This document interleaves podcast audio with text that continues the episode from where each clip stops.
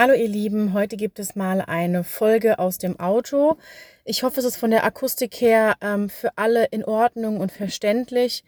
Deshalb aus dem Auto, ähm, weil ich einfach gerade merke, wie viele von euch da mitten im Schreibprozess sind und ähm, ich allerdings, wenn du mich bei Insta oder wenn, wenn du mir bei Insta folgst, gerade dabei bin, Studienunterlagen zu erstellen. Ich habe einen Riesenberg an Arbeit für ähm, zwei verschiedene Hochschulen, für die ich jetzt gerade Studienunterlagen erst erstelle und allerdings auch für meine Studis in der Entwicklung von Studienunterlagen bin. Das heißt, da bin ich ziemlich eingespannt. Gleichzeitig merke ich allerdings, wie es bei euch absolut brennt. Ganz viele sind jetzt dabei, ihre Abschlussarbeit ähm, fertigzustellen, befinden sich gerade mitten in der Analyse der Transkripte. Und ähm, da möchte ich einfach nochmal ein bisschen Hilfestellung leisten, Allerdings handelt es sich jetzt hierbei um eine Folge, ich nenne sie mal, sie ist quick and dirty, also es wird jetzt sehr kurz und knapp werden und ähm, ich habe auch kein musikalisches Intro jetzt bewusst eingeführt, weil mir einfach gerade die Zeit dafür fehlt. Bitte verzeiht mir das, aber trotzdem möchte ich euch hier wichtige Inhalte liefern. Und zwar ist es oft so, dass es für Studenten oder Studentinnen einigermaßen gut zu handeln ist, einen Leitfaden zu generieren, ein, also Leitfragen aufzustellen für die jeweiligen Interviews, die geführt werden müssen. Die Interviews werden auch in der Regel gut durchgeführt. Es besteht jetzt wenig Schwierigkeit, aus meiner Sicht zumindest, da Teilnehmer zu akquirieren, die Interviews durchzuführen und aufzunehmen. Wenn man dann alles durchgeführt hat, dann beginnt sozusagen die Problematik. Dann kommen die meisten Studis zu mir und sagen, oh mein Gott, wie transkribiere ich, wie analysiere ich, wie mache ich das denn alles? Du findest hier ähm, in meinem Podcast unterschiedliche Folgen zur induktiven Kategorienbildung, also induktiv oder deduktiv. Wie analysiere ich mittels Meiring? Mache ich das mittels der strukturierenden oder zusammenfassenden Inhaltsanalyse? Ich habe allerdings noch keine Folge zur Transkription weil ich immer davon ausgegangen bin, dass es eigentlich selbstverständlich ist, wie man transkribiert. Das ist es allerdings nicht. Zumindest erhalte ich immer die Rückmeldung von meinen Studis. Deshalb hier kurz und knapp für dich.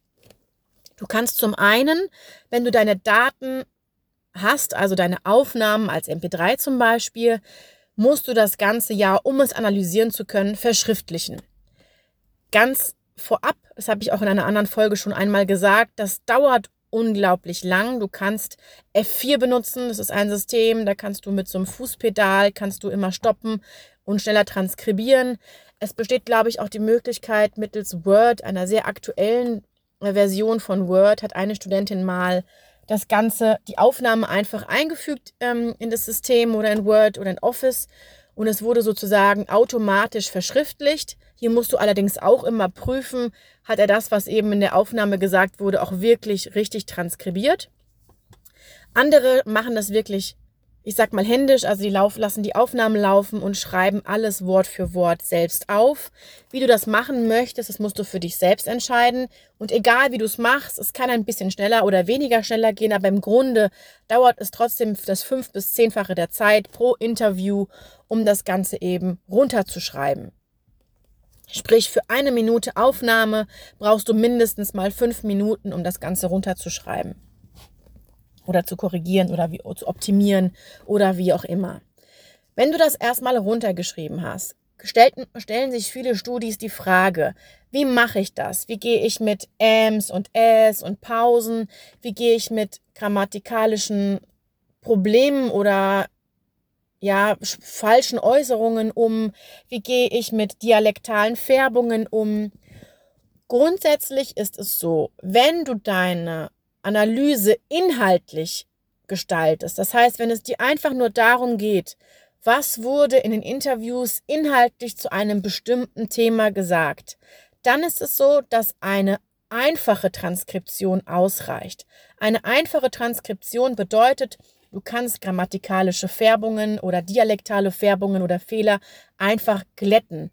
Wenn jemand zum Beispiel sagt, ja, ich habe da das Auto, das Auto habe ich, ich habe das Auto gesehen, kannst du es so hin, dahingehend grammatikalisch korrekt glätten im Sinne von, ich habe das Auto gesehen. Das ist absolut vertretbar, das ist ein kein Feintranskript, es ist ein einfaches Transkript, weil es einfach nur um den Inhalt geht.